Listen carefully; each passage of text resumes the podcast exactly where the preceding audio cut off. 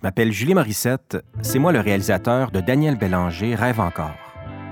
Aujourd'hui, j'aimerais vous inviter à découvrir un autre balado que je réalise pour la Fabrique culturelle, Signal Nocturne, dont la nouvelle saison commence le 12 novembre.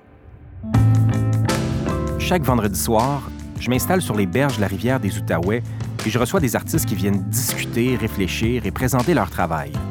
Ils vous proposent des textes inédits, des performances intimes et des conceptions sonores envoûtantes.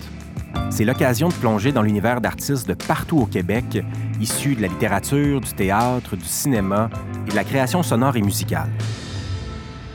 Au cours de cette deuxième saison, vous aurez la chance d'entendre Fanny Britt, Natacha Canapé-Fontaine, Ariane Moffat, Véronique Grenier, Tire le Coyote, Pilou, Antoine Charbonneau de Mers, Ariane Louis XVI et plusieurs autres.